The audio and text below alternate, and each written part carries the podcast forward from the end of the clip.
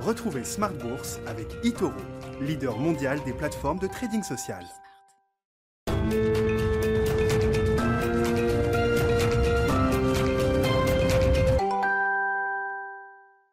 Et c'est reparti pour Smart Bourse, votre double dose quotidienne de marché en direct sur Bismart, chaque jour à la mi-journée, 12h30, 13h, et en fin de journée, désormais, la grande édition pendant une heure à partir de 17h. Au sommaire de cette édition de la mi-journée, un marché qui redresse la barre, l'heure est au rebond avant la prochaine étape de la semaine, à savoir la réunion de la Réserve fédérale américaine, qui se tient en ce moment jusqu'à demain avec la communication officielle attendue demain soir à partir de 20h et la conférence de presse à suivre de Jérôme Powell à partir de 20h30. Donc, euh, demain soir. Est-ce que c'est le grand buy the dip des euh, investisseurs? Est-ce que c'est le rebond du chat mort? Est-ce que les secousses sont encore à venir?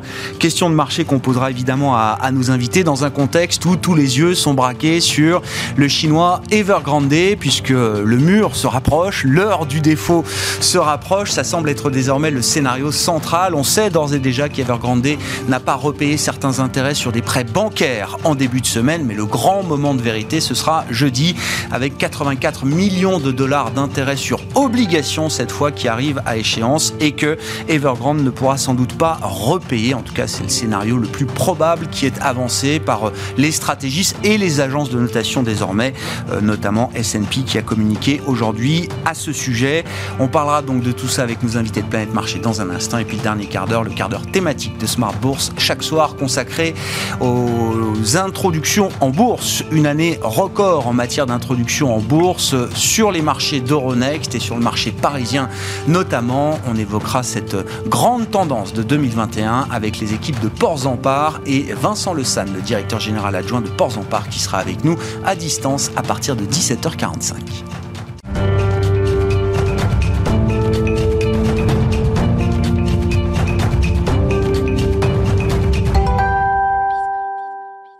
Séance de rebond qui permet de redresser un peu la barre après euh, le chahut d'hier sur les marchés globaux. Le résumé de cette séance, est avec Alix Nguyen.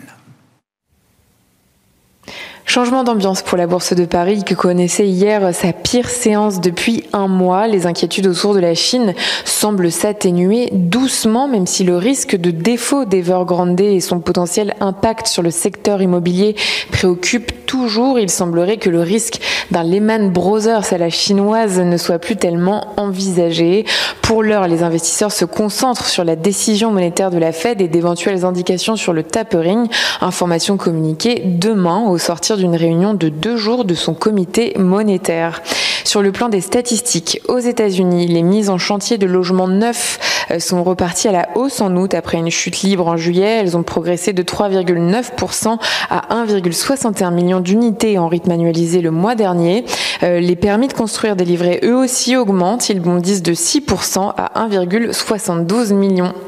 À noter que ce matin, l'OCDE dévoilait ses prévisions. Si cette dernière euh, a baissé sa prévision de croissance mondiale pour 2021 à 5,7%, euh, celle de la zone euro est en revanche revue à la hausse avec un rebond du PIB de 5,3% attendu cette année. Et puis s'agissant de la France, la prévision est relevée à 6,3%. Côté valeur, on commence avec une entrée remarquée, celle d'Universal Music Group à la bourse d'Amsterdam. Son titre s'est envolé de près de 40%. Euh, au plus haut du jour, la valorisation atteignait plus de 45 milliards d'euros contre environ 33 milliards estimés dans le prospectus d'introduction. L'entrée en bourse du groupe dont Vivendi a distribué 60% du capital à ses propres actionnaires est la plus importante de l'année en Europe. Euh, l'ensemble des valeurs du CAC se voit reverdir Hier, elle faisait les frais d'inquiétude sur la Chine. Les grandes valeurs cycliques, bancaires et celles du luxe sortent la tête de l'eau. Total Energy progresse dans le siège du rebond des cours du pétrole, alors que l'ouragan Ida, qui frappait le golfe du Mexique il y a trois semaines, continue d'y impacter la production. Et puis Pernod Ricard progresse. Le groupe a signé un accord en vue de l'acquisition de la société de vente en ligne de spiritueux The Whiskey Exchange. On termine avec l'agenda. Demain, la Fed rendra sa décision de politique monétaire en début de soirée. Jérôme Powell tiendra ensuite sa conférence de presse. L'attention portera cette fois sur les nouvelles projections des hausses de taux. Tendance, mon ami, c'est chaque jour avec Alix Nguyen dans Smart Bourse à 12h30 et 17h sur Bismart.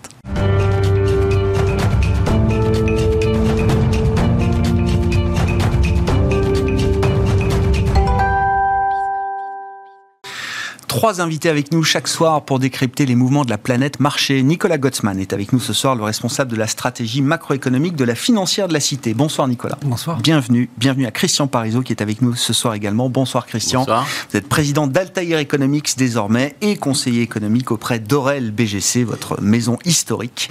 Enfin, Gustavo Orenstein complète ce, ce trio. Bonsoir Gustavo. Bonsoir. Merci d'être là. Vous êtes responsable de la recherche macro et de l'allocation d'actifs de Dorval Asset Management.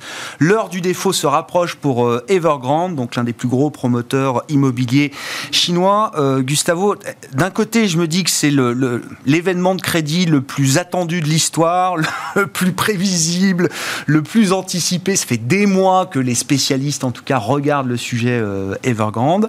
Et en même temps, je me dis qu'un défaut reste un défaut. Et on parle quand même d'une entreprise euh, majeure pour le secteur immobilier chinois, avec des ramifications euh, importantes euh, au-delà de l'immobilier, dans la deuxième économie chinoise. Est-ce que ça peut être réellement un non-événement?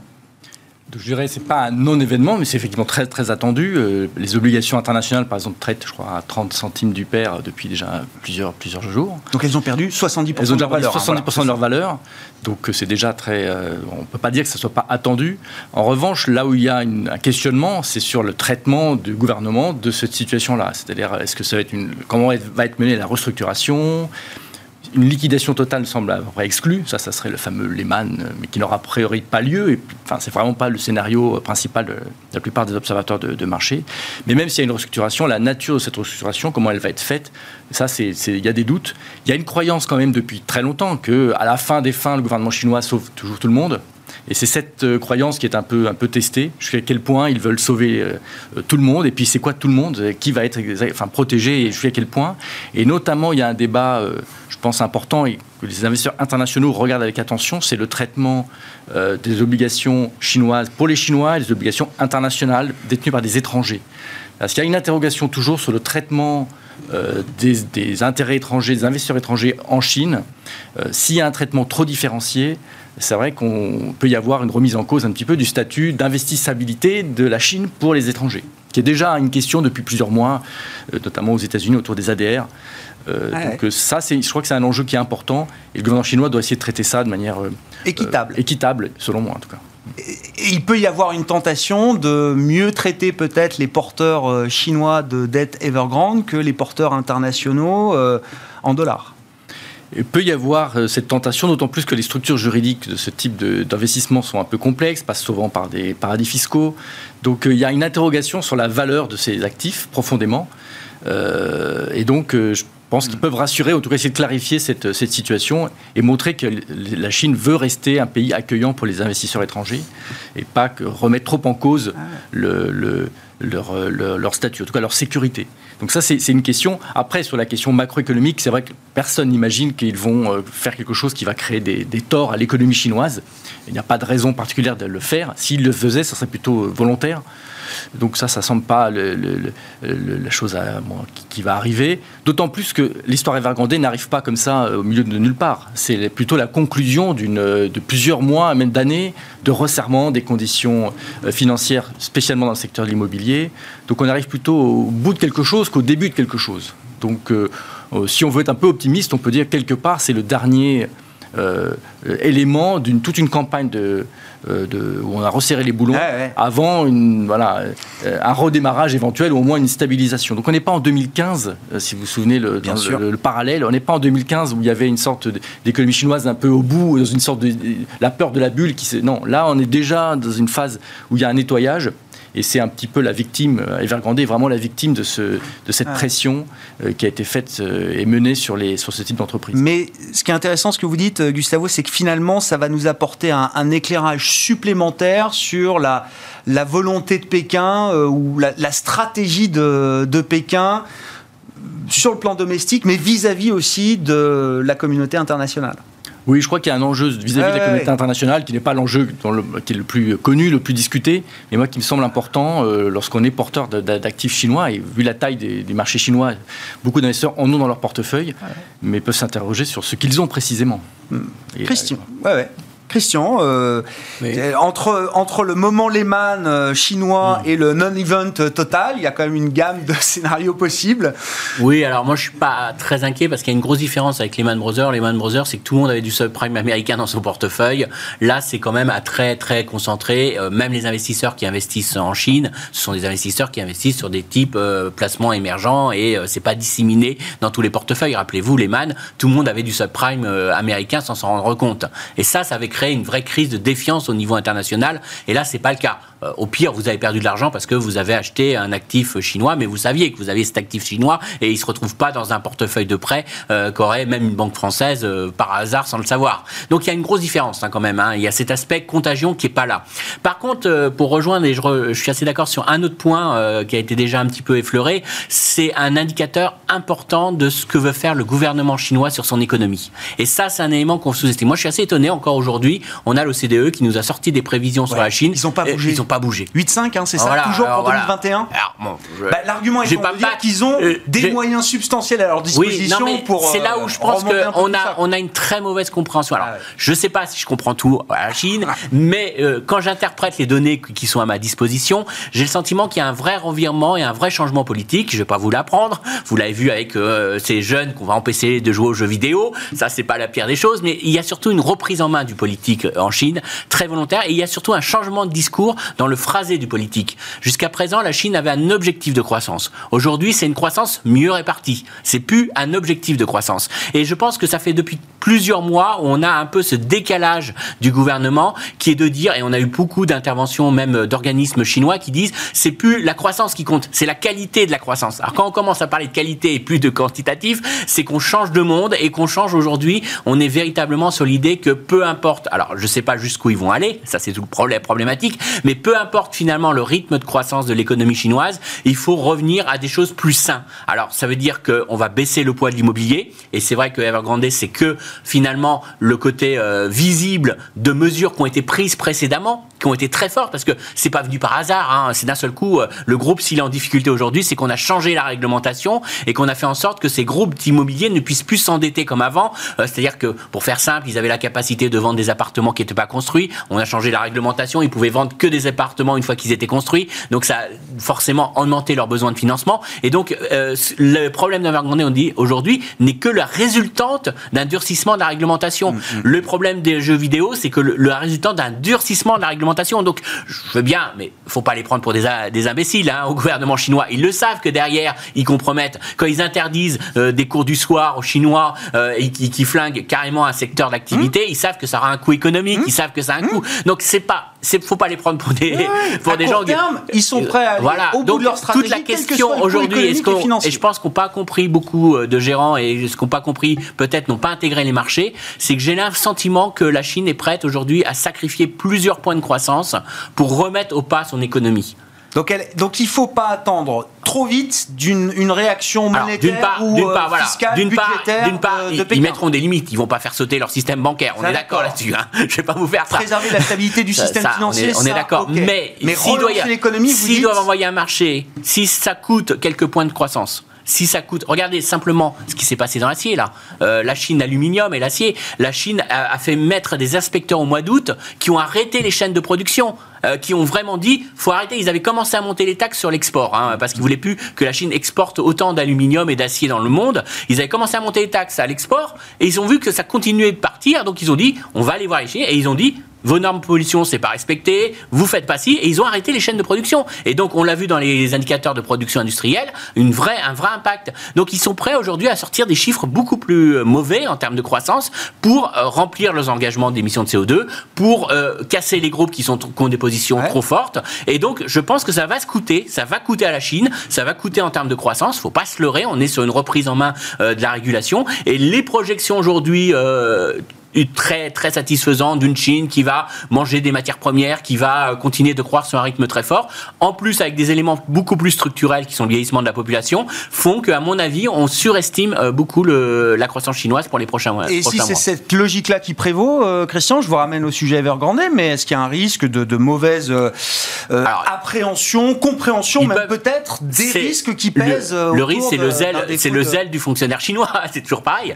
Le, le risque, c'est naturellement qui, qui comme toujours, hein, on est dans une situation, on ne sait pas tout et qu'ils frappent un peu trop fort et que véritablement ils déstabilisent l'économie. Mais ils ont les moyens d'intervention. Donc on est et encore une fois, c'est une économie fermée, c'est une économie réglementée. Donc je suis pas, c'est pas un effet Lehman. Mais par contre, je pense que si vous avez un risque aujourd'hui, c'est sur les entreprises qui sont exposées à la Chine, c'est sur les projections de croissance mondiale liées à la Chine. Donc attention, attention aux matières premières, attention au luxe, à tous ces secteurs-là. je vous prends un exemple. Moi, je vois bien le gouvernement chinois nous dire demain le luxe. Bah, vous savez que le luxe est acheté par les jeunes générations en Chine, que ces jeunes générations s'endettent énormément en crédit à la consommation pour acheter euh, du luxe. Voilà. et donc, et donc euh, je vois bien le gouvernement chinois dire pour le bien-être de notre jeunesse, faut supprimer euh, l'endettement pour acheter des biens de luxe. Bah, je vous laisse imaginer l'impact que ça aura boursièrement. Donc vous avez aujourd'hui une prime de risque Chine qui est à mon avis très sous-évaluée par les marchés financiers. Gustavo, vous aviez une réaction Oui, oui, non, juste parce que c'est intéressant cette question de la croissance elle-même. Donc au-delà de, on, on, est d'accord que le choc financier terrible, on, on enlève. Par contre, il y a bien un ralentissement chinois, pas de problème. Il est prévu, hein, je crois que le consensus doit s'aligner peu à peu vers 5% de croissance l'année prochaine, quelque chose comme ça, 5,5, 5. Bon, bon ce qui n'est pas non plus une catastrophe, hein, mais au-delà des, aspects sectoriels qui sont tout à fait importants, et effectivement, euh, ils ont été évoqués, si on prend globalement, ce que je trouve intéressant, c'est que le, problème aujourd'hui dans la plupart des économies du monde, notamment en Europe et aux États-Unis, ça n'est pas vraiment des débouchés c'est plutôt un problème de l'offre. L'offre doit rattraper la demande. la demande est forte, il faut que l'offre le, rattrape. Euh, ce n'est pas une histoire de Chine en fait. C'est-à-dire qu'on n'a pas besoin de la demande chinoise. La demande chinoise n'est pas le facteur majeur pour la croissance française des prochains mois, ni américaine. Ce qui compte, c'est plutôt débloquer au contraire les, facteurs de, production. Donc ce serait plutôt une Chine comme offreuse, une Chine qui fabrique des semi-conducteurs, mais pas une Chine qui demande des choses. Mm. Et par ailleurs, si euh, le ralentissement chinois faisait baisser le cours des matières premières, fantastique. S'il y a 15 jours, on m'expliquait que la hausse des matières premières ininterrompue allait faire du mal aux marges, etc., c'était un problème. Tant que ce n'est pas un effondrement, évidemment, mais si c'est juste un ralentissement qui fait que la demande de matières premières se ralentit un petit peu, pas de problème. Alors, pour les producteurs de matières premières, pour le luxe, il y a plein de questions microéconomiques très importantes. Mais je dirais que d'un point de vue de la croissance pour le mondiale. global, vous dites C'est pas si mauvais que ça. Il y a un côté stabilisateur. On ne peut pas s'inquiéter à la fois de l'hyperinflation et du ralentissement chinois qui, au contraire, ralentit justement. Nicolas, je, reviens quand même à la question initiale Evergrande, euh, entre Lehman et non-event. Où est-ce que vous placez le curseur là Je pense que les autorités chinoises ils ont envie de voir venir, en fait, justement. C'est de voir, en gros, à partir du moment où on va arriver dans une situation de défaut, c'est euh, quels sont les, euh, les, endroits où il faut vraiment qu'ils interviennent de leur côté pour savoir c'est qu'ils doivent soigner, enfin, soigner la situation. Le truc, c'est qu'effectivement, tout ça est provoqué par les autorités chinoises. Donc, en fait, il y a vraiment une volonté, effectivement, de, de réorienter la croissance d'une certaine façon. L'idée, maintenant, on sait que ça va être compliqué. En fait, l'idée, là, de base, c'est de voir quand même ce qui se passe depuis 20 ans en Chine, c'est que, et de regarder simplement la, décomposition actuelle du PIB. On est à plus de 40% d'investissement dans le PIB chinois actuellement, alors que par exemple l'économie européenne ou les États-Unis, on est plutôt à 20%. Ce qui montre qu'il y a un décalage qui est fantastique entre le niveau d'investissement chinois et nos économies, où notre niveau de consommation est beaucoup plus élevé que ce qui se passe en Chine. Ce que veut aujourd'hui faire Xi, euh, Jinping, c'est d'arriver justement à réorienter au moins une partie de du PIB chinois vers la consommation, mhm. plutôt que vers l'investissement. Parce que ce qu'on constate, effectivement, donc, quand on a 40% d'investissement, en fait, ce qui s'est passé, c'est qu'en fixant à chaque fois des objectifs annuels de croissance, euh, les autorités locales, ce qu'elles font, c'est que comme c'est elles qui justement euh, dirigent les questions des terrains et qui sont euh, très liées avec des, boîtes comme Evergrande et justement qui vont faire la construction immobilière, en fait, c'est que pour arriver au niveau de croissance qui est souhaité par le pouvoir central, et eh ben en fait, on va construire des immeubles dans tous les sens. Mmh. Ça nous crée de l'investissement et du coup, on arrive à obtenir l'objectif qui est souhaité, mais qui est tout à fait décorrélé de ce que pourrait être en fait la réalité de la croissance chinoise. On en est, il faut voir les images qui ont circulé. On en est aujourd'hui à faire sauter des immeubles entiers qui sont inoccupés depuis des années. Il y a aujourd'hui le parc immobilier chinois, c'est entre 20 et 25% de locaux qui sont vides. Donc, enfin, tout ça, encore une fois, c'est des, des immeubles qui ont été construits pour arriver à faire en sorte que le PIB arrive au niveau souhaité par le gouvernement le, par le pouvoir central. Donc l'idée maintenant, c'est qu'on est conscient de cette situation. Ils le savent très bien, évidemment. Donc euh, voilà, on voit, et c'est là effectivement, vous savez, tous ces papiers qu'ils depuis une dizaine d'années sur la croissance chinoise est surévaluée. Oui, effectivement, c'est le cas. Donc voilà, on le sait. Donc maintenant, euh, l'idée, c'est d'arriver à voir, c'est comment ils vont pouvoir réorienter euh, leur PIB pour faire en sorte effectivement que le niveau de consommation puisse monter. Et ce qui, à mon avis, quand même serait une bonne chose, parce que je vous rappelle quand même que la, guerre commerciale, notamment avec les États-Unis, elle, quand même, elle a quand même émergé parce qu'il y avait un excédent commercial chinois sur les États-Unis et même sur le reste du monde qui est absolument colossal. Et que ceci n'est pas un hasard non plus, c'est que le, sous-niveau de consommation chinois est le résultat de cela, de, cela c'est que la Chine, la Chine, produit énormément plus qu'elle ne consomme, mhm. et du coup, évidemment, et eh ben, vous avez un décalage. C'est un peu comme l'Allemagne. Euh, L'Allemagne et la Chine, et la Chine euh, européenne. si jamais on voulait rétablir ces situations-là, il faudrait effectivement que les Chinois consomment plus, ce qui permettrait notamment aux Européens et aux Américains de pouvoir exporter davantage un truc et de rééquilibrer la balance et d'avoir des relations qui soient un peu plus enfin, correctes. le problème aujourd'hui, c'est que Xi Jinping, son projet maintenant, c'est qu'on a réussi à faire euh, en sorte que cette économie soit la deuxième mondiale. Elle est éventuellement sur la position de pouvoir arriver au niveau d'être le numéro un mondial, mais il y a des fragilités et aujourd'hui, ils choisissent vraiment de vouloir réinvestir et de reprendre l'économie en main pour la faire travailler sur ce qui est pour eux, qui est considéré comme stratégique, notamment les semi-conducteurs. Donc on va arrêter effectivement toutes les bêtises, enfin ce qui est considéré comme des bêtises, les jeux vidéo et ce genre de choses. L'immobilier, il faut le faire baisser dans le PIB et on va investir un maximum dans ce qui est vraiment stratégique, notamment les semi-conducteurs le militaire et, tout, et, tout, et tous, ces, euh, tous, ces, tous ces plans d'activité-là. Et donc, je, pense que tout ça, en fait, c'est simplement la, la, mise en application et de, ce qu'on voit émerger quand même depuis 2-3 ans. Effectivement, c'est espèce d'affrontement qui va y avoir, enfin, qu'on peut quand même assez facilement imaginer, entre les États-Unis et la Chine, qui est en train de se durcir et qui, euh, là, par contre, je pense que le, traitement des, des, euh, des investisseurs étrangers euh, Alors voilà, c'était ma question suivante. Bah, je pense que vous êtes, à mon avis, vous êtes le dernier de la liste à devoir payer.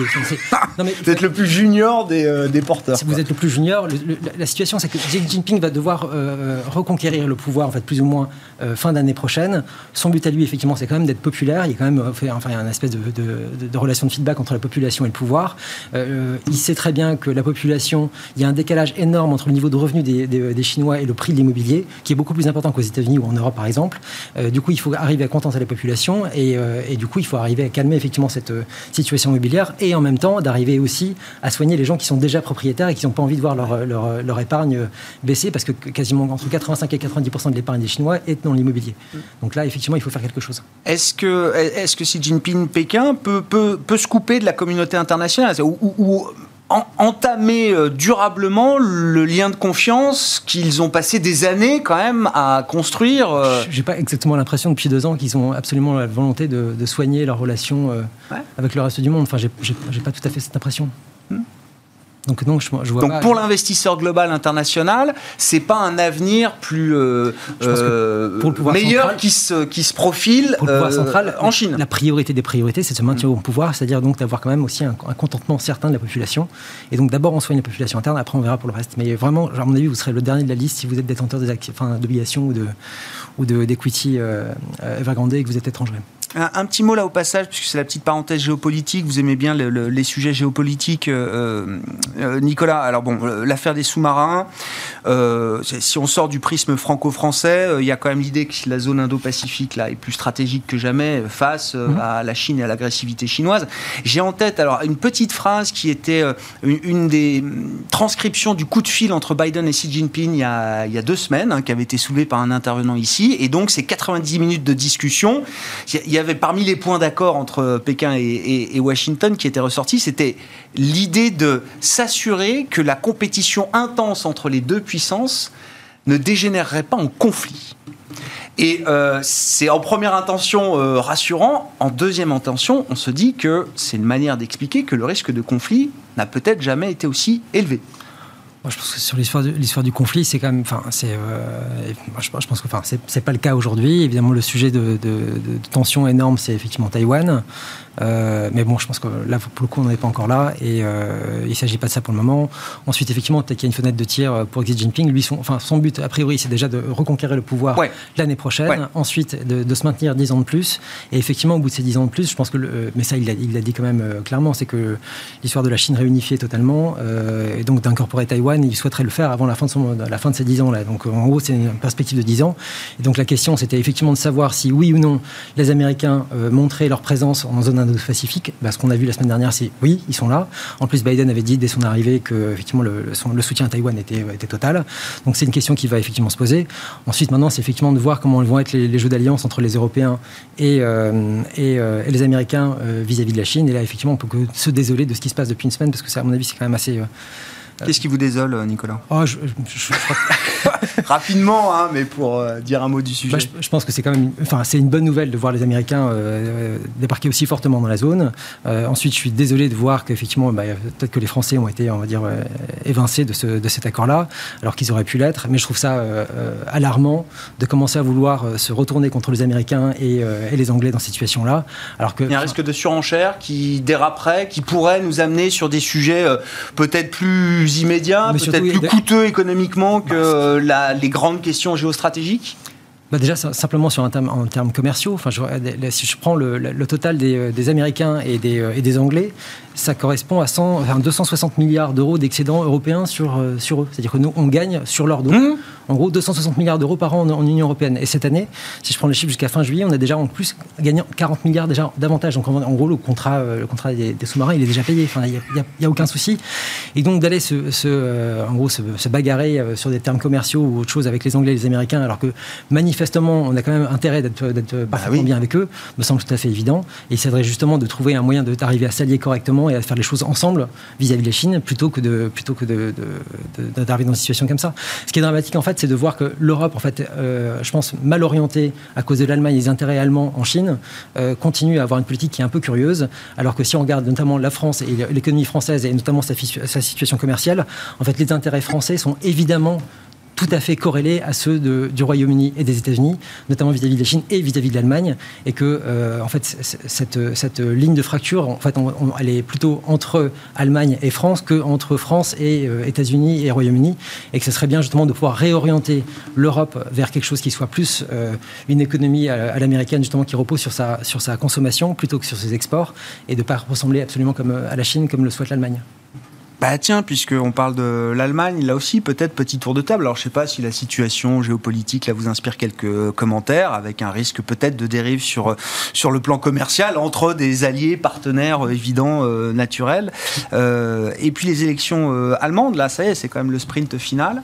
Euh, je, je, vendais les élections allemandes comme les plus excitantes de la décennie en Allemagne. C'était il y a quelques mois, hein. c'était Annalena Baerbock, les Verts, là, qui, la, la, la, courbe ascendante des Verts dans les sondages ça devenait un moment excitant euh, de l'après-Merkel. Euh, bon, bah en fait, je me suis un peu planté. Ça va être une élection très frustrante, euh, j'ai l'impression. Euh, oui, bah, disons que la certitude des élections, bon, c'est quand même la leçon habituelle, mais bon, c'est-à-dire que commenter une élection, vaut mieux attendre le lendemain de l'élection, parce qu'après, avant, c'est toujours très très difficile, ça change beaucoup, c'est assez, assez versatile, ça s'est pas amélioré. Euh, euh, voilà. Sur, la question des élections allemandes, c'est vrai que ça fait un peu pchit, parce que dans le fond, les Allemands, ils sont, quel que soit le parti, ils sont tous allemands, et que le gros de l'ADN et de leur manière de voir le monde et le monde économique notamment est à peu près le, même. Il va y avoir évidemment des nuances entre les uns et les autres, mais euh, disons pour ce qui intéresse un peu l'Europe au sens large, qui serait la position budgétaire, enfin hmm. c'est quoi l'idée budgétaire de, de l'Allemagne des prochaines années, j'ai l'impression qu'ils sont tous à peu près d'accord pour dire que le une fois que le, break qui sera bah, une fois que le Covid est passé, on revient plus ou moins à la situation précédente. Or, c'est vrai que ça crée une divergence assez forte entre l'Allemagne et les autres, les pays du Sud ou même la France, où tout ça ne va pas, enfin, ça va pas aller aussi vite, euh, si, si tant est que ça, ça va dans cette direction. J'avais pas d'espoir euh, délirant sur euh, la, la, la, position fiscale et, et, budgétaire, mais je me dis quand même que le calendrier s'est quand même considérablement accéléré pour l'Allemagne à travers la pandémie, face au risque de déglobalisation, face au risque de transition énergétique. On parle quand même d'un pays là pour le coup très développé, mais très en retard sur son empreinte écologique aujourd'hui. Le, le, le processus européen, d'une certaine manière, qui a avancé là aussi pendant la pandémie. On a pu émettre de la dette commune, ce qui était euh, impensable auparavant, ou en tout cas sur des horizons de temps de plusieurs années. Et je me disais quand même que cette situation pouvait peut-être amener l'Allemagne à, bouger euh, euh, de son socle habituel. Non, enfin, si la, question des prochaines années, c'est vraiment l'histoire de la transition énergétique, j'ai pas un doute, aucun doute sur le fait que les Allemands sont capables, ils ont les ingénieurs pour, pour innover, inventer, mmh. faire tout un tas de, apporter à cette, à cette question-là. Donc l'investissement, ça c'est pas la, question. La question allemande a toujours été plutôt dans les équilibres macroéconomiques ou dans les questions de géopolitique, en tout cas du fait que Il est clair que leur empreinte politique sur le monde est quand même très très limitée, enfin limitée ah aux échanges commerciaux. Donc voilà, et ça, j'ai pas l'impression que les uns ou les autres changent énormément. Euh, voilà, si le problème des prochaines années c'est un problème d'ingénieur, euh, l'Allemagne est tout à fait bien positionnée pour répondre à des problèmes d'ingénieur. Hmm. Euh, qu'il soit un ingénieur vert ou un peu moins vert, ça ne changera pas énormément. De toute façon, c'est bien qu'il y ait les élections. Vous savez comment ça fonctionne en Allemagne. Il va y avoir des discussions qui vont durer des mois. Et les coalitions, c'est tout par écrit entièrement. Donc tout ça va être discuté, etc. Donc on ne saura pas ce que veut l'Allemagne avant plusieurs mois après l'élection. C'est empaillé Merkel et puis on l'a laissé en place pendant encore dix ans. Hein. elle a encore euh, plus de chances peut-être que les autres d'être chancelier. Non, mais ce qu'il faut bien comprendre, c'est que comme, comme tout pays vieillissant, à mon avis, on n'aime pas le changement en Allemagne. C'est un pays qui vieillit, donc euh, c'est un pays où on aime bien être stabilisé. Et euh, finalement, quand on regarde le modèle allemand, il a très bien fonctionné jusqu'à présent. Donc c'est difficile aujourd'hui de remettre en cause. Tout ce qui fonctionnera plus demain. Eux, les premiers. C'est ce qu'on est en droit de faire. Eux les premiers. Mais c'est ça qui est incroyable. Parce que ça a fonctionné.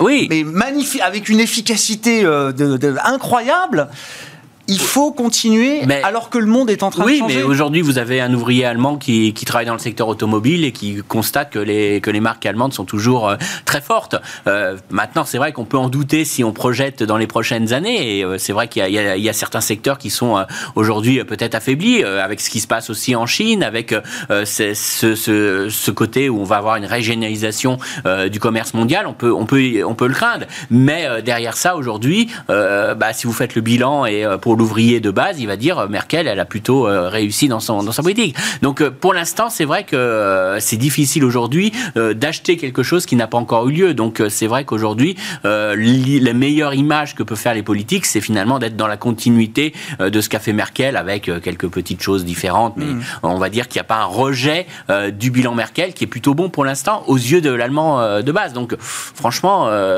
c'est l'immobilisme qui peut que l'emporter aujourd'hui. Bon, une élection euh, allemande avant tout. Euh, Mais ce qui rassure les marchés. Oui, oui, le statu quo est toujours une le statu quo aussi, bien sûr, qui est fait que c'est pas, pas un sujet de volatilité sur les marchés aujourd'hui. Oui. Euh, vous constatez aussi l'incapacité de l'Allemagne ou le, manque de volonté de l'Allemagne de se projeter au-delà de ce qu'elle a pu être euh, ah bah, C'est sûr qu'on ne va pas avoir de trucs de feu d'artifice euh, idéologique qui va arriver en Allemagne. Cela dit, il y a quand même un peu de mouvement, je trouve. Ce qui est intéressant, c'est de voir qu'effectivement, le, la percée de Olaf Scholz, elle s'est quand même faite également parce qu'il enfin, il, il s'est présenté comme étant le père de, du plan de relance qui a eu lieu pendant le Covid. Donc il y a une espèce, de, je pense, un, petit avantage qui lui est donné justement par cette volonté d'avoir euh, relancé un peu le pays. On voit aussi qu'il y a des think tanks qui sont en train d'émerger en Allemagne également, qui ont, qui, euh, qui, ont vraiment la volonté de remettre en, la question du, du Schwarznull, enfin du, zéro déficit en Allemagne. Donc il y a un débat qui est un peu lancé. On voit également que Scholz, a priori, avec, euh, avec Emmanuel Macron, sont quand même à peu, près sur une ligne à peu près équivalente, avec une volonté de, de, laisser la BCE agir un peu, un peu plus que ce qu'elle l'avait fait les dix dernières années. Une volonté sans doute de faire quelque chose un peu également sur le niveau budgétaire. Évidemment, ça ne va pas non plus être la folie, mmh. mais au moins peut-être d'être euh, au moins un peu moins sectaire que ce qu'on a été euh, les derniers. Donc il y a un mouvement qui, euh, qui, est. Ensuite, effectivement, sans doute qu'il faudra une pression extérieure forte, notamment ce qui peut arriver en Chine, ce qui peut peut-être éventuellement aussi une pression américaine qui peut aider. Mais voilà, enfin c'est un petit peu en mouvement, donc on va dire que c'est un petit peu positif quand même. Et donc c'est déjà c'est déjà pas mal. Ce qui est ce qui est intéressant de suivre aussi, c'est de voir que à partir du moment où la CDU a commencé à perdre pied dans ces élections, ils ont commencé à durcir le ton, notamment sur les questions budgétaires, monétaires, et à dire attention, l'inflation revient, mon Dieu, on va tous mourir. Et, euh, enfin, ce qui est assez traditionnel, et qu'en fait, ça les a pas du tout aidés. Et donc ça, c'est quand même assez ah. intéressant de voir que dans l'électorat allemand, et eh ben peut-être qu'en fait, euh, il y, a, y a quand ça accroche moins. Ça accroche moins que ça l'était euh, par le passé, et on peut espérer peut-être effectivement qu'il y ait des marges de manœuvre peut-être un peu plus importantes demain pour pouvoir justement convaincre la population qu'il est effectivement le temps d'en faire, d'en faire davantage, aussi bien au niveau allemand qu'au niveau européen, évidemment, et notamment pour se remettre un peu dans la course entre grandes puissances, c'est-à-dire au milieu euh, entre la Chine et les États-Unis. Bon, il nous reste 10 minutes pour évoquer la réunion de la Fed, quand même, qui, a commencé là au moment où on se parle et qui se déroule jusqu'à demain. Euh, Christian, est-ce que Jérôme Powell arrive en en, totale maîtrise de, son calendrier, euh, de l'agenda du tapering, dont le calendrier reste à préciser. Il a refusé jusqu'à présent de se lier les mains sur euh, un, calendrier, un rythme également de réduction des achats. On n'a pas eu d'éléments euh, particuliers par rapport à, par rapport à ça. Est-ce qu'il arrive en, maîtrise, encore une fois, totale à l'occasion de cette réunion? Bah, Il est que le porte-parole d'un FOMC très divisé. C'est ça le gros problème qu'il a aujourd'hui. C'est-à-dire que, alors on en on a un petit biais parce qu'on a entendu beaucoup plus euh, les faucons que les colombes hein, euh, dans les discours. Avant Jackson Hole, il y a eu une grosse offensive des faucons. Hein. on voyait que c'était très concentré. Avant le discours. Jusqu'à voilà, jusqu'à quelques heures avant qu'il parle, c'était vraiment le.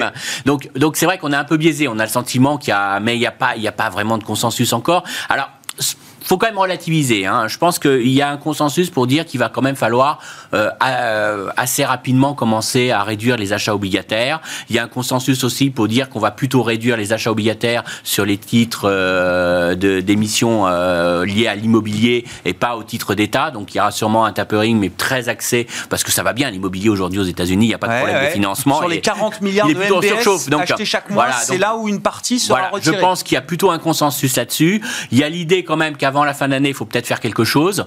Euh, et puis après, bah après, euh, voilà, c'est le débat. Le débat est ouvert et on les sent euh, un petit peu sceptiques parce qu'il y a d'un côté les plus colombes qui disent attends de voir, attends de voir, d'avoir quand même des, indicateurs. On a des chiffres de l'emploi qui sont difficiles à interpréter. On a quand même eu un effet variant Delta qui a beaucoup perturbé l'économie américaine. On n'est pas à quelques mois près. Et puis on a de l'autre côté des faucons qui sortent un peu du bois parce qu'ils disent attention, il faut faire très rapidement, mettre en place très rapidement le tapering pour pouvoir l'arrêter, être à la fin assez rapidement dès l'année prochaine pour après éventuellement, j'ai pas dit qu'il le souhaite, mais éventuellement commencer à, à, remonter les taux directeurs si parce que et le si est là, si l'inflation venait à être beaucoup plus durable, parce que la Banque centrale s'est quand même engagée à dire j'arrête mes achats obligataires et ensuite je remonterai mes taux directeurs. Mm. Donc ils disent attention, faut qu'on se laisse quand même, euh, faut qu'on, faut pas qu'on attende de trop, parce que si on attend de trop, eh ben on va avoir un problème derrière. Si l'inflation venait à pas être temporaire, si elle venait à s'installer, si on avait une boucle prix-salaire, eh ben, faudrait que derrière, on frappe beaucoup plus fort. Donc, autant en finir avec ce tapering, autant en finir euh, avec ces achats obligataires pour pouvoir après durcir si jamais l'inflation était un peu plus forte. Donc derrière ça, il y a quand même une, sorte d'incertitude sur est-ce que l'inflation est durable ou pas. Et ça, ça pose un problème avec M. Powell parce que M. Powell tient les marchés obligataires aujourd'hui à tout son discours en accent euh, sur un seul mot en disant l'inflation est temporaire. Hmm. Je n'ai aucun doute là-dessus. Hmm. Donc on voit que c'est pas facile à, communiquer derrière ça quand on a des points de vue assez divergents, qu'on a quand on commence à avoir des membres qui ont une crainte de, retour de l'inflation peut-être plus durable. Et encore une fois, j'ai pas dit qu'ils étaient certains. C'est juste que la probabilité augmente à leurs yeux et qu'il y a un vrai risque euh, qui augmente. Donc face à ça, c'est quand même une communication difficile. D'où le fait qu'il a choisi, à mon avis, à Jackson Hole de pas mettre d'agenda, de laisser tout le monde en discuter au cours de cette réunion de deux jours, de laisser se débattre et puis après de voir la position commune. Donc on est quand même sur cette incertitude certitude de communication. Alors, seule chose que je dirais aux yeux des marchés, ce qu'il faut retenir, c'est qu'on va vers une réduction des achats obligataires de la Fed. Et Powell le dit ah, explicitement lui-même aujourd'hui. Que ça soit euh, novembre, décembre ou janvier, je dirais que c'est pas c'est pas la clé. On en est bien là et ça faut l'intégrer. Ça veut dire qu'aujourd'hui il va y avoir un désengagement du marché obligataire de la banque centrale et ça ça va quand même jouer sur le niveau euh, des taux longs et que dernière deuxième chose le temporaire, euh, l'inflation temporaire, il y a un vrai problème dans ce discours là parce que le temporaire il semble durer. Je vous prends juste tout simplement une statistique d'aujourd'hui. Hein. On a eu les statistiques sur les bateaux euh, qui sont bloqués hmm. devant les ports euh, américains euh, de Californie. On a eu un, nombre record de bateaux bloqués dimanche. Donc ça montre bien que la chaîne d'approvisionnement elle est loin d'être revenue à la normale.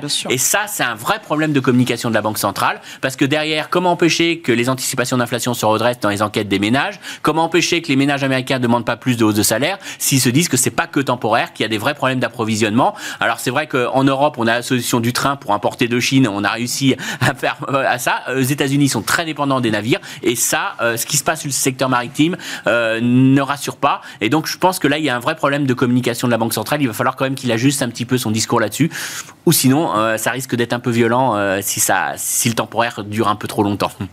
Bon, Gustavo, la fête qui devait être, c'est intéressant, le grand événement de la rentrée, finalement, D'autres sujets passent devant. Euh, oui, bah, Est-ce que ça devient un non-événement quand même cette bah, réunion Oui, de toute façon, l'idée de la fête, c'est de rendre tout ça le plus non-événement possible en général. Le plus ennuyeux possible. C'est pas du tout l'idée d'être euh, d'être la star du, show, donc d'être le, plus prévisible possible, euh, ce qui est toujours difficile parce que la lecture peut être compliquée.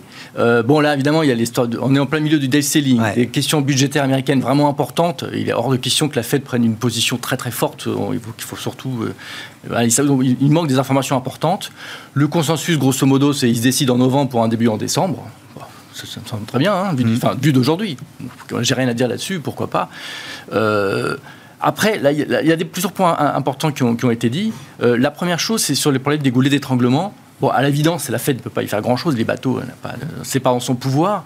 Et donc, euh, je, crois que l'histoire des goulets d'étranglement, l'idée de la Fed jusque-là, c'était de dire je ne vais pas y réagir. Je ne réagis pas à ça, c'est pas mon. Enfin, c'est pas mon inflation. C'est pas, mon, sujet. Mon, sujet n'est pas là. Ben ça, ça n'est pas de l'inflation, c'est un prix relatif, ou je sais pas comment on peut l'interpréter. Je pas trouvé ça comme un prix relatif. Le prix des bateaux euh, augmente fortement, le prix de certains biens, le prix des semi-conducteurs pour l'automobile, etc. Euh, bon, voilà, ne peut pas faire grand-chose là-dessus. Elle, elle s'occupe, disons, du niveau global de la demande. Et le niveau global de la demande est satisfaisant, et tant mieux. Et elle s'occupe du chômage. Et effectivement, la question du chômage et de l'emploi, ça a été dit, c'est assez dur de lire les chiffres. Alors ça, c'est le, c'est le, c'est le casse-tête de la fête, c'est ça. C'est pas facile de savoir où on Est-ce que c'est déjà tendu? Bah, si on regarde les jobs, encore... c'est tendu. Si bah on regarde euh, de l'autre côté, on dit oui, mais il manque 6 millions d'emplois encore pour revenir. Alors, euh, bon, on a un doute là-dessus, on ne sait pas très bien. Est-ce que l'objectif, c'est revenir à 3,5 de taux de chômage, euh, le plus bas qu'on avait obtenu sous Trump? Ah oui, mais Est-ce que les tensions arrivent avant ce niveau-là? Non, mais en 2019, le niveau d'emploi qui est le Oui, parce qu'en 2019, à 3,5% de chômage, il n'y avait pas d'inflation. Et la Fed l'a déjà dit. Elle dit bah alors ça veut dire qu'on peut aller plus bas. On peut faire plus. Moi, je pense qu'ils sont sensibles. Ils sont, ils sont sensibles à un, élément quand même. Ils sont sensibles aux anticipations d'inflation qui remontent dans les années d'enquête. L'enquête de la Fed de New York, euh, l'enquête du Michigan montre que quand même il y a une perception du consommateur de ce risque inflationniste. Et ça, elle doit y répondre parce qu'elle elle appuie beaucoup la crédibilité de sa politique monétaire sur le fait qu'elle maîtrise les anticipations d'inflation. Mais elle fait le tapering pour ça. C'est ça le justement. Fait le tapering. Moi, je fais le tapering. Euh, j'annonce ça en novembre, je fais ça en décembre. Tout le monde s'y attend. Je le fais. J'ai répondu. Pas besoin de faire plus. Nicolas, est-ce que Jérôme Powell est confortable pour cette euh, réunion euh, en ce moment de la Fed? Je l'espère.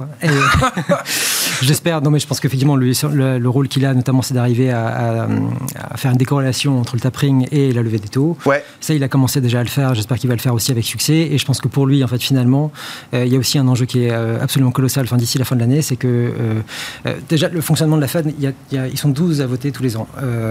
il y en a 7 du board et il y en a 5 sur les présidents de région. Donc, structurellement parlant, le board a euh, systématiquement la majorité sur les présidents de région. Donc, quand on, quand on voit les présidents de région arriver et faire, le, faire les faucons, ouais en fait, on peut s'amuser avec eux, mais il reste minoritaire. Il reste minoritaire, c'est le board qui décide. Euh, et, ce qui est intéressant, c'est de voir que ça fait quasiment 20 ans, je crois que c'est depuis 2002 ou 2003, qu'il n'y a pas eu un vote dissident au sein du board. Donc le vote, le, board, le tout pour Powell, c'est d'arriver à faire que le, board soit uni pour pouvoir mettre euh, les faucons éventuellement des présidents de région en minorité par rapport à eux. Euh, la question, c'est que à partir de 2022, en fait, on va avoir une recomposition des présidents de région, et en fait, le, le board qu'on va avoir l'année prochaine sera plus au quiche que celui qu'on a eu cette année. Donc l'idée maintenant, c'est d'avoir au moins un board qui soit aussi qu'il a été cette année éventuellement même plus. Et en fait, ce dont on se rend compte, c'est que la place de, de, de, de Powell euh, va être, donc on va euh, savoir. Remise en jeu, oui, voilà. Va être remise en jeu, a priori, devrait être confirmé. On va avoir Randall Quarles qui, lui, va perdre son poste de président de la régulation, enfin, de la régulation bancaire. Si jamais il perd son poste, il est possible qu'il démissionne. Donc, une deuxième place. Il y a un, siège vacant également. Et ensuite, on a le remplacement de Clarida, qui est le deuxième plus important euh, de la Fed, qui va être remplacé en, janvier. Ça veut dire que potentiellement, on peut avoir une, refonte totale du board d'ici début 2022. Mmh. Et donc, ça va être vraiment essentiel de savoir qui vont être les noms qui vont être choisis pour le board parce qu'il s'agit vraiment de la conduite de la politique monétaire euh, américaine pour les euh. prochaines années et pour les longues prochaines années, parce que le, renouvellement qui va avoir lieu là maintenant va être vraiment important. Donc vraiment, il faudra suivre notamment la démission de Quarles, le remplacement de Clarida, quels vont être les noms choisis par Biden pour savoir si oui ou non le board qui va mettre en place est capable de mettre en place la politique que Biden euh, souhaite mettre en place depuis son arrivée au pouvoir et même, on pourrait même dire par extension, déjà de la politique qu'avait mis en place Donald Trump à l'époque où il était là, parce qu'en fait, il y a vraiment une continuité de ce côté-là il y a d'autres continuités, notamment de la Chine, mais, euh, mais, euh, mais, voilà. Donc ça, je pense que c'est vraiment l'essentiel. Ensuite, euh, l'année prochaine, le défi, je pense, principal, c'est qu'effectivement, les deux conditions pour relever les taux, c'est la question de l'inflation, c'est de revenir avec une inflation qui soit de 2% modérément au-dessus de 2%, et la question de l'emploi. on a aujourd'hui, on a rempli les conditions sur l'inflation, ça c'est à peu près fait. On aimerait avoir... On a, on a eu le catch-up, on a rattrapé l'inflation américaine. Encore une fois, comme vous l'avez dit, c'est pas la bonne inflation. D'accord, mais... Ce qu'on ce qu'on voit, ce qu'on doit voir pour ça, c'est de voir les anticipations d'inflation euh, mesurées par le marché qui soient effectivement en ligne avec ce que voudrait la Fed. Pour l'instant, c'est pas tout à fait le cas. D'accord. On pourrait Mais on est sur le chemin d'un rattrapage. On est sur le chemin. D'accord. On est sur le chemin. Et ensuite, pour l'année prochaine, la grosse question, ça va être de voir comment ils vont définir ce qui est le plein emploi. Et euh, ce qui est intéressant, c'est de voir qu'ils sont tous venus avec une batterie d'indicateurs pour essayer de voir euh, qu'est-ce que peut être vraiment le niveau de plein emploi. Et justement, ça va être le travail du board l'année prochaine dans les discours de distiller qu'est-ce que, qu'est-ce que, quels sont les éléments sur lesquels le marché peut se guider pour savoir ce que la Fed entend par plein emploi pour avoir une indication sur comment, enfin quand les taux vont monter. Et donc voilà, donc ça c'est le travail de l'année prochaine. Euh, évidemment, je pense que tout le monde croise les doigts au sein du board pour que l'inflation se calme d'ici là, ce qui n'est pas tout à fait sûr. Ça peut encore durer un peu de temps, mais a priori, en tout cas, tous les indicateurs montrent qu'on devrait avoir un tassement euh, des, choses. Évidemment, il y a encore pas mal de choses à régler ici là. Ça peut être un peu plus long que prévu. Mais ensuite, euh, de voir les anticipations revenir à 2% et un peu au-delà. Donc ça, ça serait vraiment la bonne nouvelle euh, de leur côté. Et ensuite, de définir vraiment ce qu'est le plein emploi. Et ça, on verra pour, pour l'année prochaine. On va les laisser euh, poursuivre leur réunion euh, aux membres de la Réserve fédérale américaine. Communication, donc euh, le communiqué à 20h demain soir et la conférence de presse de Jérôme Poel demain soir, évidemment, à partir de 20h30. Merci beaucoup, messieurs. Merci d'avoir été les invités de Planète Marché ce soir. Nicolas Gottsman, responsable de la stratégie macroéconomique de la financière de la Cité. Gustave Orenstein, responsable de la recherche macro et de l'allocation d'actifs de Dorval Asset Management. Et Christian Parizeau, président d'Altair Economics et conseiller économique auprès d'Aurel BGC, était avec nous ce soir en plateau dans Smart.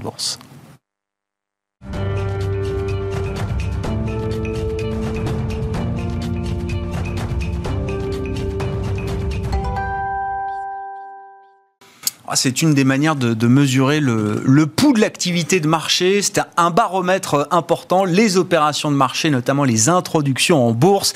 C'est le sujet de ce dernier quart d'heure de Smart Bourse, le quart d'heure thématique chaque soir. Et c'est Vincent Le San qui est avec nous à distance par téléphone, directeur général adjoint de Ports en Part. Vincent, bonsoir et bienvenue.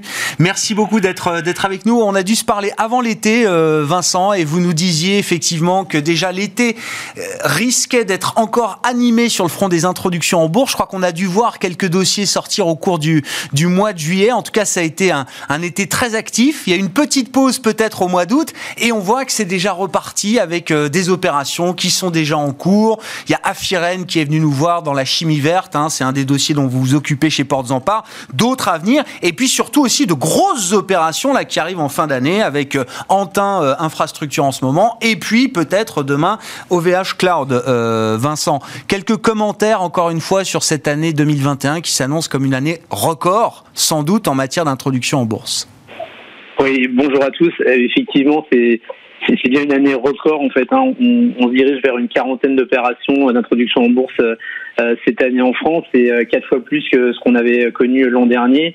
Euh, bon, ça, ça, nous ramène sur les derniers plus hauts qu'on avait pu connaître euh, il y a maintenant fort longtemps, hein, de, en 2007-2006. Hein. Euh, donc effectivement, c'est une année particulièrement dynamique.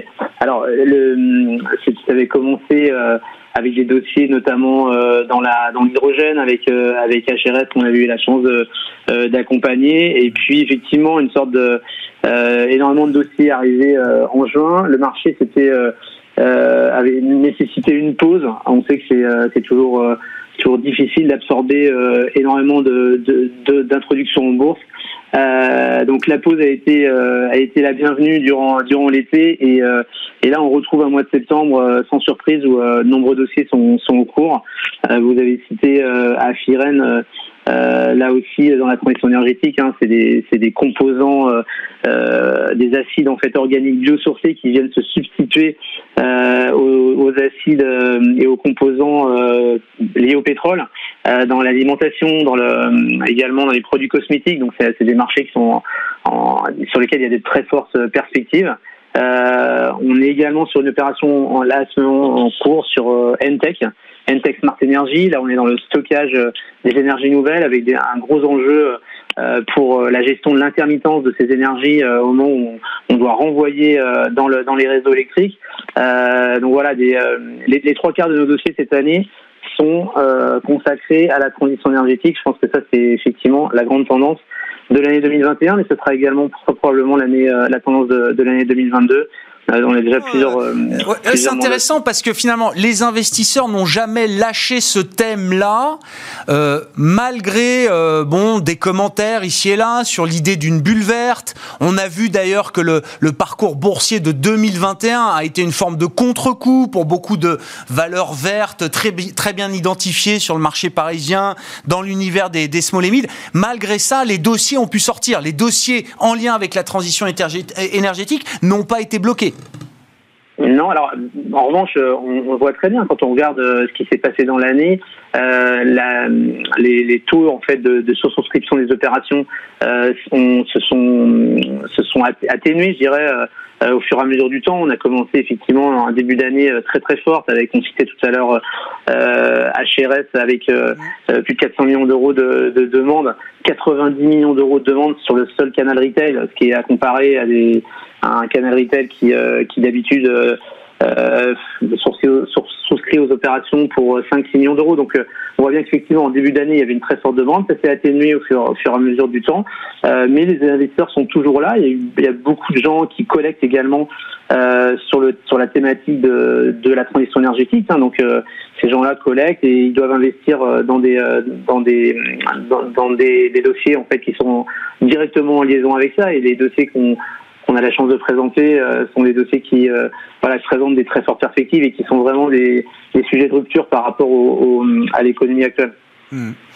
Est-ce que quand on, est dans la transition énergétique, là vous parlez de technologie de, rupture, est-ce que, est que les, sociétés qui viennent s'introduire en bourse, est-ce qu'elles le font à, un bon moment de leur euh, maturité, de leur cycle de vie d'une certaine manière, euh, Vincent?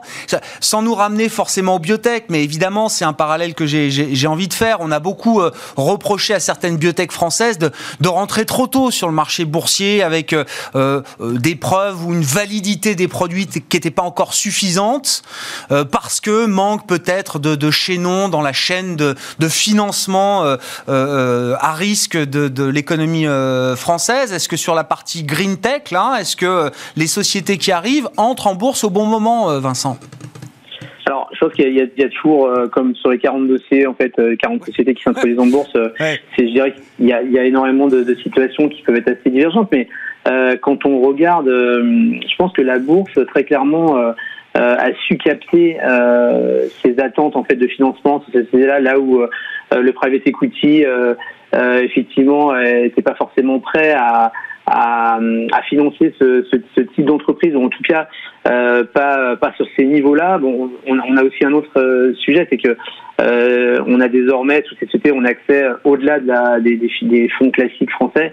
Euh, ces sociétés sont, sont financées aujourd'hui dans la bourse euh, par des fonds européens. Et donc, euh, euh, non, je dirais qu'il y, a encore une fois, il y a, tout, il y a tous les cas qui se présentent. En revanche, si on regarde le cas d'Achiren, qui est le, le, dossier du moment, euh, c'est une société qui était déjà financée, euh, qui, a, qui, a, connu ces étapes de financement. Ils ont, ils ont notamment un fonds comme Sofinova, qui est donc un fonds de première envergure et qui d'ailleurs participe à l'opération pour pour valider pour valider tout tout l'intérêt du dossier. Donc euh, je pense qu'effectivement, c'est un point euh, que vous soulignez qui est important à regarder comment en fait euh, s'est construit le financement de l'entreprise et la, la, présence en fait de, de fonds dans les tours précédents, c'est effectivement un très bon marqueur pour la pour la, la structuration de l'entreprise par rapport à, à ces investisseurs.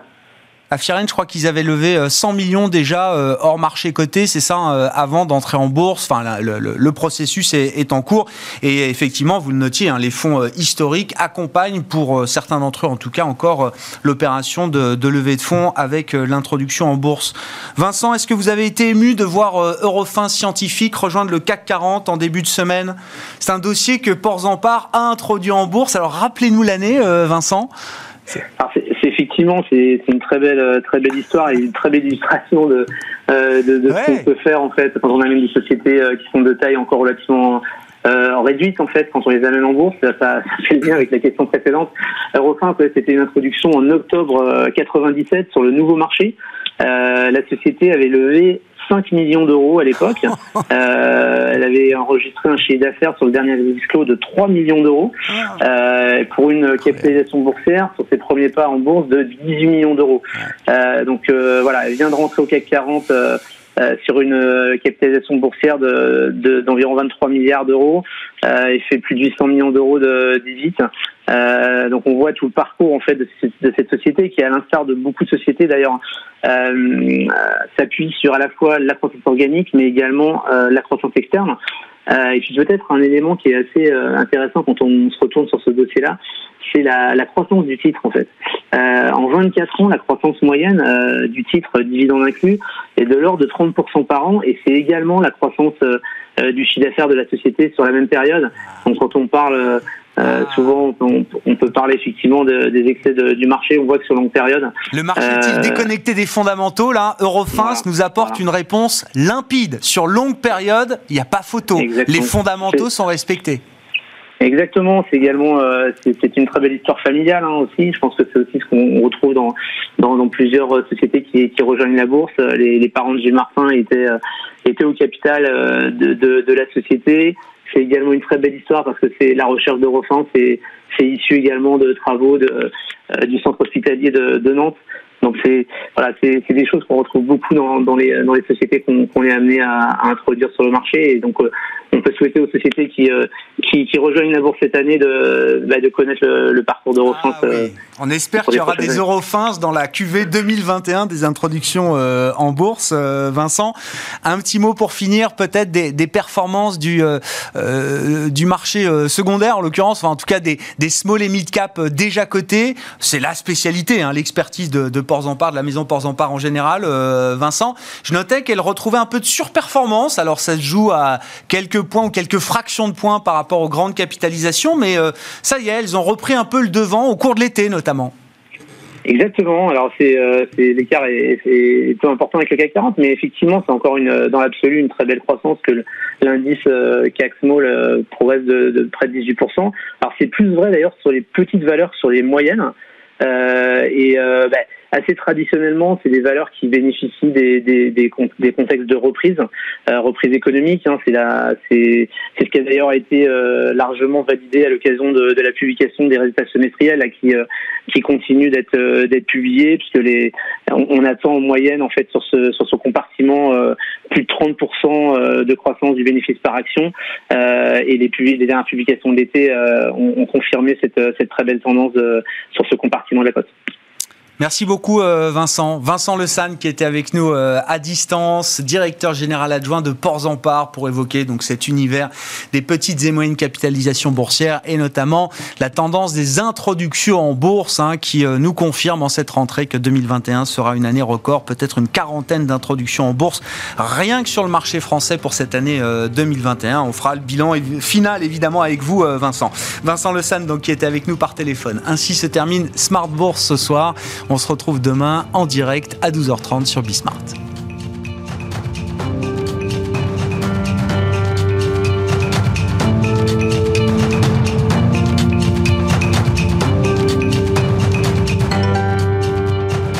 C'était Smart Bourse avec Itoro, leader mondial des plateformes de trading social.